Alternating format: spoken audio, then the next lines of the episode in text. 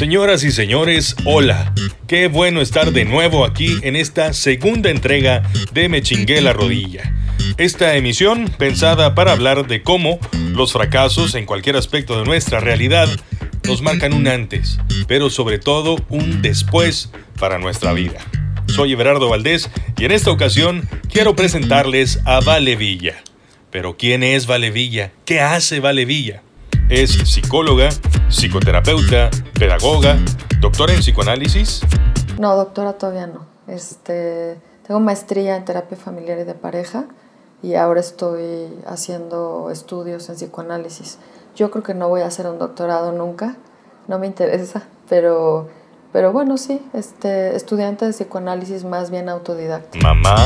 Mamá de tres chavos, una chava de 18, Inés, José Emilio de 21 y Leo de 23. Fui una mamá muy joven. Divorciada, felizmente, desde hace 15 años. Escritora. Pues columnista, he hecho periodismo desde hace como 10 años, tengo dos libros publicados. Secretos de una terapeuta de parejas y más recientemente El misterio de la mente y las emociones. Yo no me diría escritora porque se me hace pues una profesión a la que respeto muchísimo y pues para mí un escritor este, pues es Octavio Paz o, o José Emilio Pacheco o Philip Roth, pero me gusta escribir, intento hacerlo lo mejor posible, o sea, entendiendo mis limitaciones, ¿no? Que pues realmente sí soy una lectora, pero no soy una lectora voraz, no tengo tanto tiempo de leer todo lo que quisiera y este y creo que para ser escritor pues sí tienes que ser un lector voraz. Antes corredora de maratones, ahora practica natación y de hecho yo la conocí por ser una divulgadora de la salud emocional. Valeria Villa, psicoterapeuta sistémica. Y me da muchísimo gusto recibir en este programa, en el ombligo de la luna, a Vale Villa. Dispara Margot, dispara a través de MBS Radio. Está con nosotros como todos los lunes la psicoterapeuta Vale Villa. Es un poco mi intención, como, como hacer accesible a la mayor cantidad de gente posible que se conecte con lo que yo pienso y siento y, y con mi experiencia de vida y mi experiencia clínica, hacer accesibles conceptos que son complicados.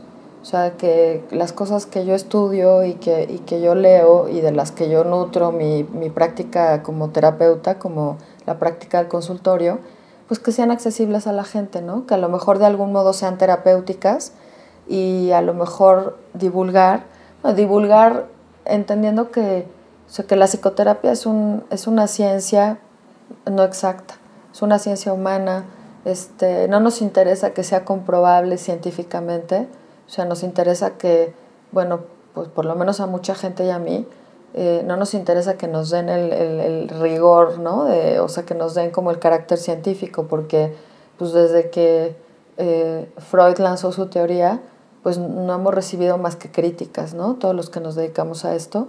Entonces, eh, pues sí, divulgadora de una ciencia humana no exacta, eh, que creo que ayuda a las personas a, pues a vivir mejor, a um, entenderse más, a entender más qué les pasa por dentro eh, y, insisto, hacerlo accesible.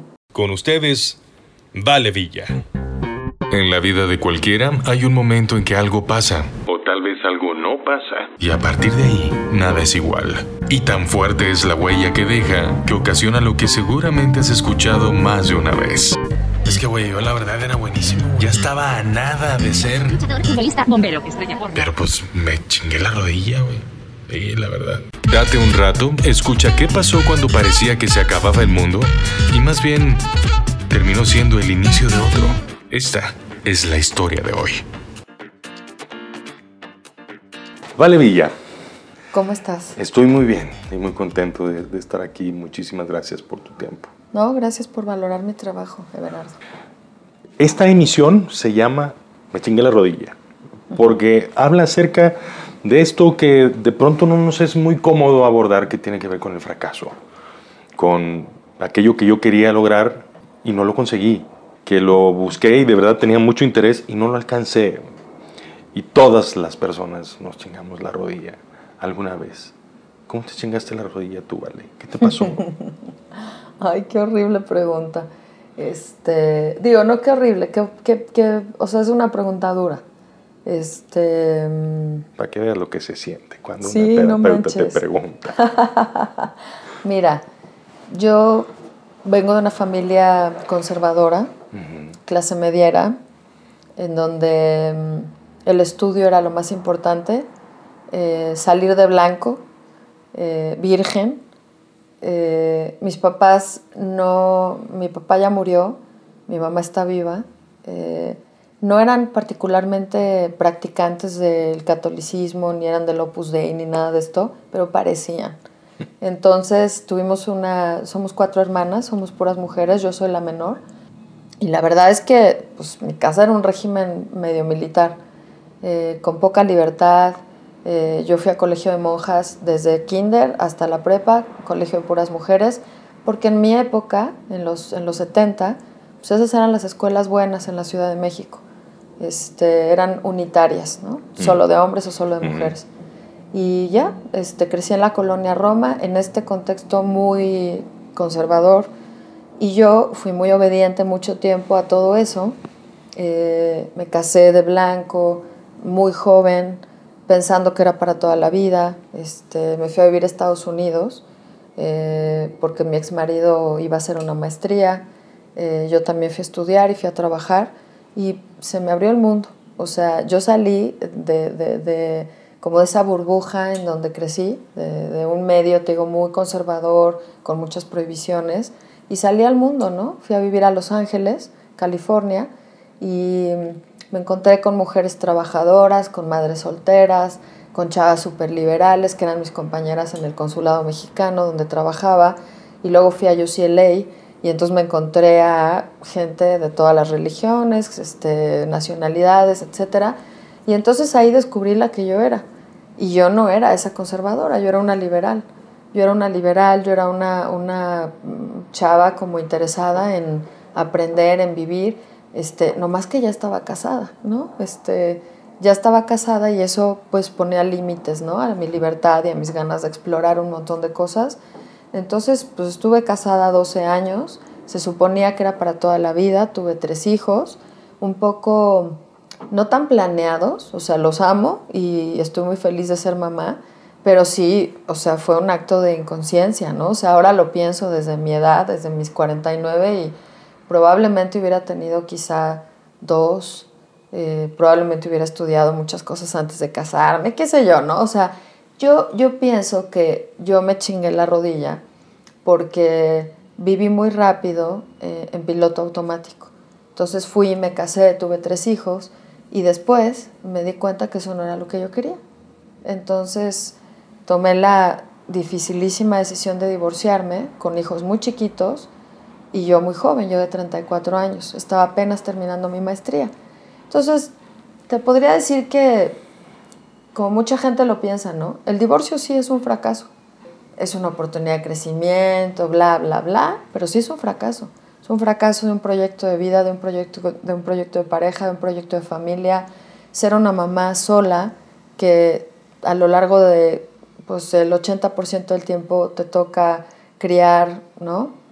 A tus hijos, ser eh, su soporte moral y ya más recientemente también económico, pues ha sido durísimo. Claro que me permitió crecer, o sea, tuve, tuve que tener un crecimiento acelerado. Este, pero probablemente eso, ¿no? O sea, es como lo que yo ubicaría justo como, como un fracaso y también un renacimiento después. O sea, como son todas las historias, ¿no? Exacto, y es que eh, seguramente en su momento tuvo matices que hoy los cuentas pues con mucha tranquilidad, ¿no? Después de... No, fue un drama. Por supuesto. Fue una, un drama, fue depresión, fue dudas, fue sentirme culpable porque yo fui la que tomé esa decisión. O sea, yo fui la que decidí que no quería seguir ahí. Y era mucho más cómodo seguir, ¿eh? Este, porque eh, mi exmarido no era ninguna mala persona, es una buena persona, es un buen tipo, es un buen hombre. Lo que pasa es que yo no quería eso. O sea, yo quería otra vida, ¿no? Y no sabías. No sabía, me, me di cuenta este, un matrimonio y tres hijos después. Este, y sí, luego vino mucha gente que me conoció en aquella época y que me vuelve a ver ahora o con la que yo me topo ahora, pues ya esa chava de los 22 años que se casó tan jovencita, tan mensa, tan inocente, tan inexperta, ya no existe. O sea, casi no queda nada de esa, de esa joven. Eh, Me convertí en otra persona, esa es la verdad. De verdad en otra, vale. ¿Eh? De verdad sí te Sí, convertiste sí, en- sí, absolutamente, absolutamente. Sí me considero una, intento ser una liberal y por liberal, o sea, entiendo que la libertad es el máximo valor, ¿no? Que nadie debe decirle a nadie lo que tiene que hacer. Este, creo en los derechos, eh, o sea, la libertad sexual y reproductiva de las mujeres, eh, en el matrimonio eh, homoparental, en la, en, ¿no? En el, o sea, no sé, como en muchas cosas que aquella conservadorcita, ¿no? De, de clase media, de colegio monjas, estudió en la Universidad Panamericana, este, porque mi papá tenía una gran influencia en mí y, y- y lo logró, o sea, logró que yo estudiara en la escuela del Opus Dei, la carrera. En fin, este, queda muy poco de esa mujer. Y, y en, este, en este andar voy a dejar un poquito de lado esta parte y, y voy a tu parte profesional. En este andar de trabajar con personas, ves cualquier cantidad de historias, incluso tus libros están eh, basados eh, mucho de, de eso. ¿no? ¿Alguna vez has pensado decir, realmente esto será lo mío? Lo que hoy hago. ¿Lo, lo has dudado alguna vez? ¿Te has cuestionado si el camino que tomaste ahora es, es el correcto? A mí me gusta muchísimo lo que hago. Sí. Este, me, me angustia un poco a veces pensar que no sé hacer otra cosa. Este, de veras que no. O sea, yo lo que sé hacer es terapia y es un, es un trabajo súper difícil. Eh, pero es muy, es muy interesante, no sé, ese, ese adjetivo no, es, es un reto, o sea, es un reto porque todos los días son diferentes, porque cada sesión con cada paciente es distinta. O sea, no es como que continuamos la sesión de la semana pasada, ¿no? Eh, porque a lo mejor a esa persona le pasó algo en la semana, tuvo una crisis, alguien murió, alguien enfermó, ella misma tuvo algo que le pasó que no esperaba, en fin, ¿no? Soñó algo, este, tuvo una iluminación de pronto, ¿no? Tuvo, tuvo una introspección nueva, eh, qué sé yo. Entonces, la verdad es que no me imagino eh, trabajando en una oficina, trabajando en una corporación, trabajando como consultora, este, pues quizá alguna vez me habré imaginado haciendo investigación, ¿no? O sea, si no hiciera esto, si no hiciera eh, trabajo con pacientes, pues a lo mejor sería investigadora y de lo mismo. O sea, me dedicaría a leer este, todo el día y, y trataría como de convertir eso en divulgación escrita. O sea, escribiría más libros, ¿no? Eso creo que es una cosa que podría hacer y no sé si podría vivir de eso. O sea, si me daría económicamente para, para vivir. Pero me gusta muchísimo lo que hago. O sea, es agotador, o sea, realmente es muy cansado. Eh, suelo terminar el día con dolor de cabeza, cercano a la migraña. Eh, sueño a veces con mis pacientes. Eh, de repente es frustrante, ¿no? De pronto sí hay días en que me siento absolutamente inútil, ignorante, incapaz. ¿Por qué? Pues porque a veces siento que no ayudé a nadie ese día. O sea, a veces siento que las sesiones fueron productivas, no todas, pero que hubo dos o tres que salieron muy bien, ¿no? Que, que encontramos algo, que descubrimos algo, que algo se movió. Pero hay días en donde pues o yo no estoy inspirada o los dos este, habíamos dormido mal o, o yo no dije, al, yo no entendí lo que me estaban queriendo comunicar o la otra persona no estaba particularmente con ganas de hablar, porque esto está basado en la palabra, pero también está basado en el inconsciente. Este, este nuevo modelo que, que yo practico desde hace unos años y que llevo mucho tiempo practicando es un modelo horizontal. No, no soy, no soy este, psicoanalista analista, eh, que va a aventarte una interpretación y te va a revelar la verdad sobre ti mismo, ¿no? Y que luego ni entiendes. Yo tuve, yo tuve analistas que hacían eso conmigo y la verdad salía más confundida que otra cosa y no entendía y no me checaba y no me hacía sentido y me parecía la verdad a veces hasta agresivo. creo que muchos, muchos terapeutas pueden llegar a ser agresivos si hacen un ejercicio desordenado y abusivo del poder. Entonces yo tengo una relación muy horizontal, lo cual no quiere decir que yo cuente mi vida en las sesiones. Quiere decir, siempre estamos analizando la mente del paciente, porque para eso me pagan. Pero eh, al decirte que es horizontal es que yo estoy tan expuesta como ellos. O sea, yo estoy con todas mis emociones, con todos mis problemas, con todo mi inconsciente, con toda mi biografía, con todas mis cosas no resueltas, con la rodilla, rodilla que me chingué en mis sesiones. Y esa es una cosa que a algunos pacientes no les gusta porque quisieran que yo fuera como una fuente de sabiduría. Y no lo soy.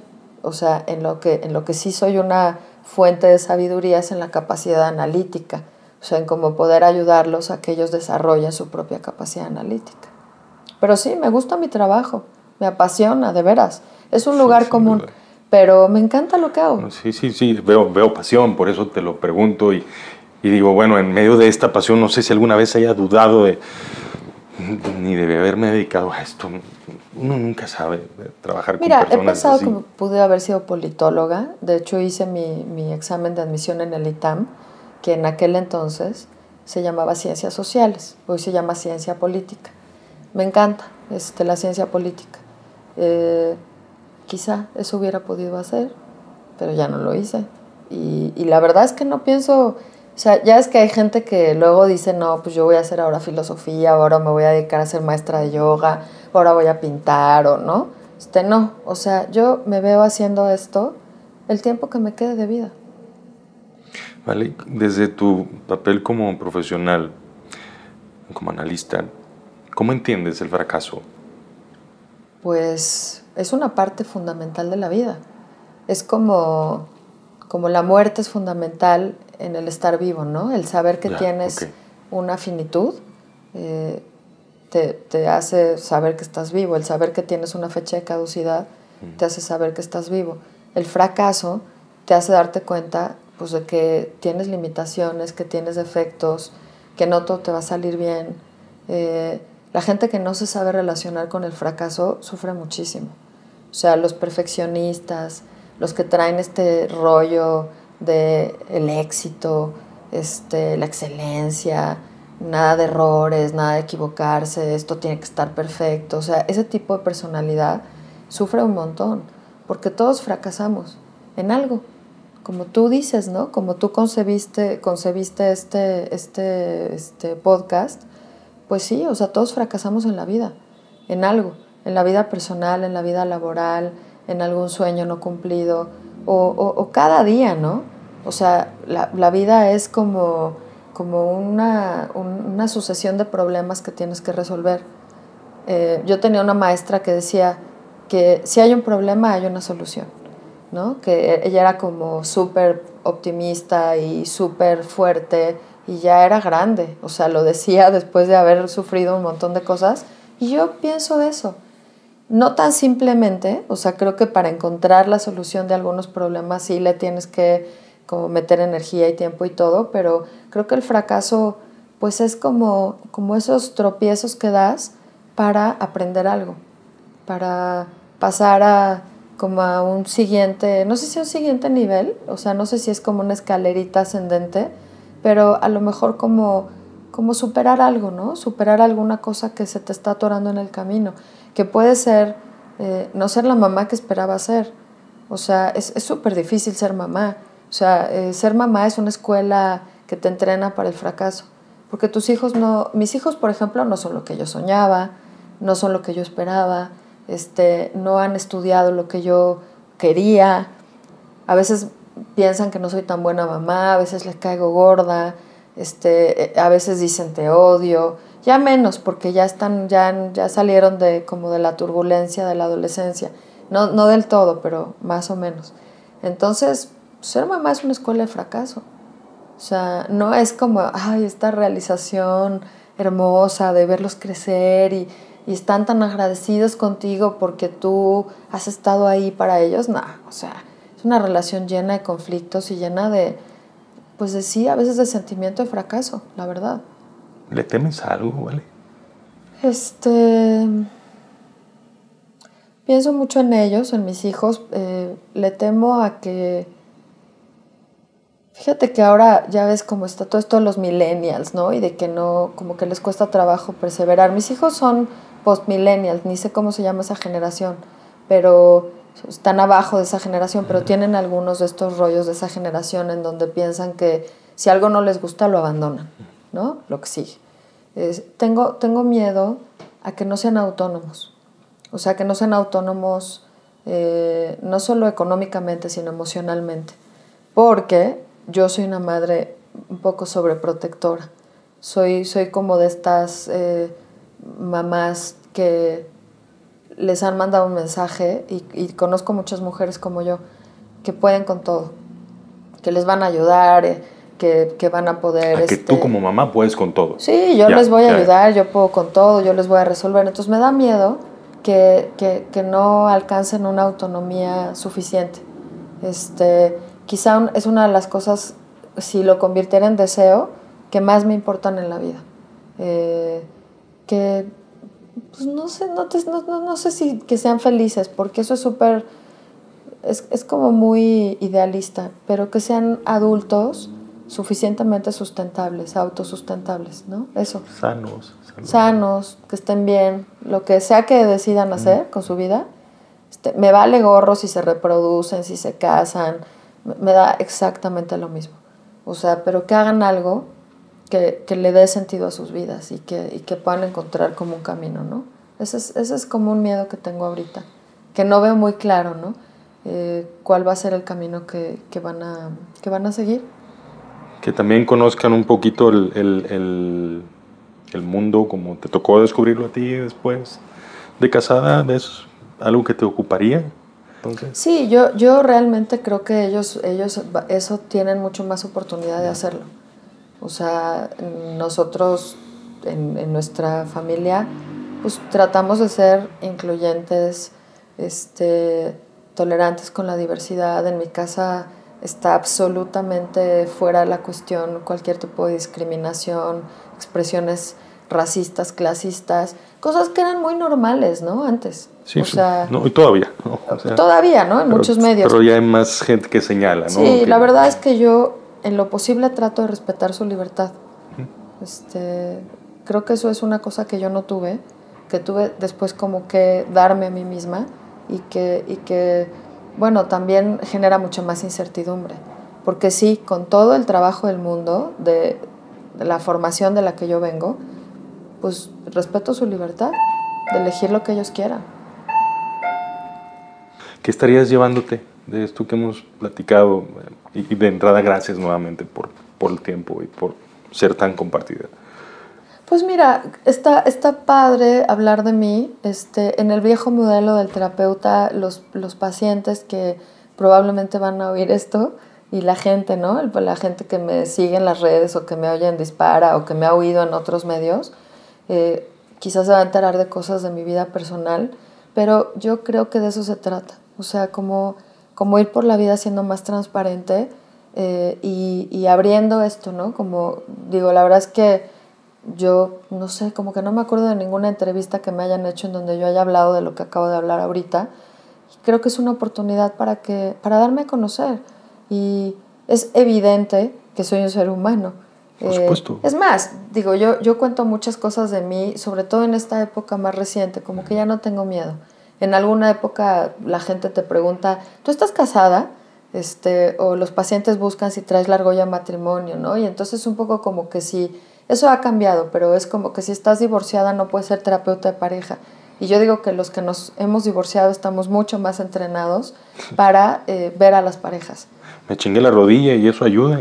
Exacto, o sea, sé, sé, de qué se trata sufrir y sé de qué se trata una crisis conyugal y o sea, sé un montón de cosas y sé de lo que significa el dolor de ser mamá y sé de un montón de cosas, pues, ¿no? yo voy a cumplir 50 años, entonces, pues está padre como haber tenido esta oportunidad de transparentarme eh, con la entrevista. ¿Dónde te puede encontrar la gente que no te conoce y que esté escuchando esta conversación, Vale? Me pueden encontrar en valevilla.com, ahí hay, hay varios artículos míos que fueron publicados en otros medios antes, pero que son, son míos. Escribo en el periódico La Razón los viernes Estoy en Twitter en Vale Villa G y en Facebook en Vale Villa. Vale, muchísimas gracias por esta conversación. De verdad, gracias. Gracias, Everardo, por, por valorar mi trabajo y por venir a platicar conmigo. ¿Cómo no? Y cómo no. Y seguramente habrá alguien que también te pueda descubrir y, y adentrarse en esta ah, buena aventura de echarse un clavado hacia adentro y ver qué pasa. ¿Qué pasa en uno? Muchas gracias. No, gracias. a ti. Hola, soy Vale Villa. Iba a ser una esposa para toda la vida y madre de familia, pero me chingué la rodilla.